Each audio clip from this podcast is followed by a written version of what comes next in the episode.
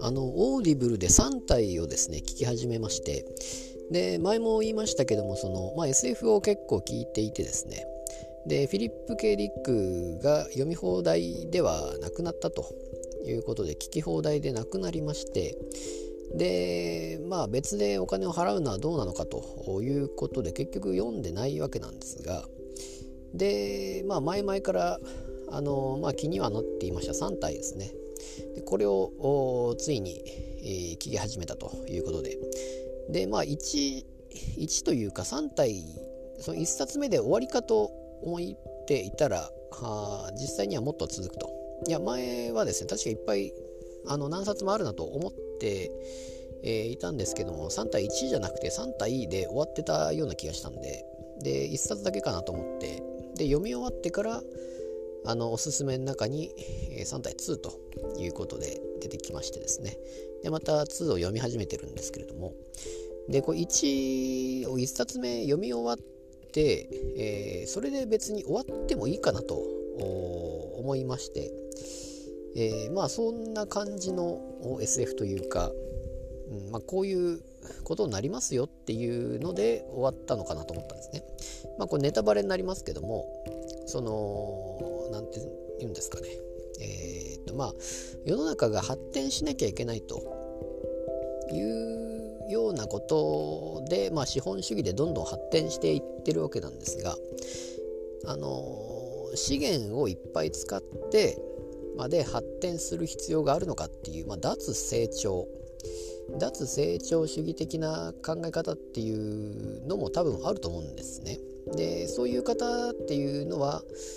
えー、まあ環境に配慮して、えー、そんなに頑張んなくてもいいではないかと。えー、まあ、ただやっぱり一国だけがどんどん成長していくのは危ないということで、まあ、足並み揃えて成長しないようにしようというような流れっていうのももしかしたらあるのかもしれないんですがそれだとこうなるよっていうことが3体で一応言われていると。まあ結局これ中国の中国人が書いたやつで2006年でしたかね、まあ、その頃に書かれた話なんですけれども、えー、まあ、非常に面白いなと。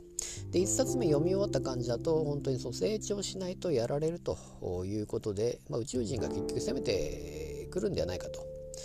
いうような話だと思うんですけれども。えー、っとまあ、あともう1点。その脱成長は危ないっていうのが1点と。もう1点がそのえーと、誰かこの宇宙の中で地球以外に、えーと、生き物はいるかどうかを調べる。のはやっぱり、えー、未知の生物がいるのではないかと。いうことでやっぱり地球人は頑張って探すわけですけれども。でどんどん更新誰かいますか？っていうのを発信するわけなんですが。発信すると危ないっていうのがここにも書かれているということでこれもなかなかあ面白いなと。結局その発信者発信者ではなく受信者か、えー、世界のどこかにいる受信者が受信をしてあのー、えー、その受信した人があ文明がの方がすごい可能性っていうのがあって、えー、それによって侵略されるのではないかという危険性っていうのをえー、まああんまり私は考えてなかったんですけどもまあでも普通にありえるんですよね。確かに。だからこそ最初に受信した人はだから返信するなと、えー、いう話になるわけですけども。えー、と何ですかね。こういうその宇宙人が攻めてくるパターンっていうのは、ま、私はそんなには見てないので、とレベル E とかはそんな感じでしたっけ？なかなかレベル E も面白いですしあとガンツとかもそんな感じなんですかね。ガンツも結局いろんな宇宙人が来てみたいな話だったと思うんですけどもちょっともう最後どうなったか 覚えてないんですが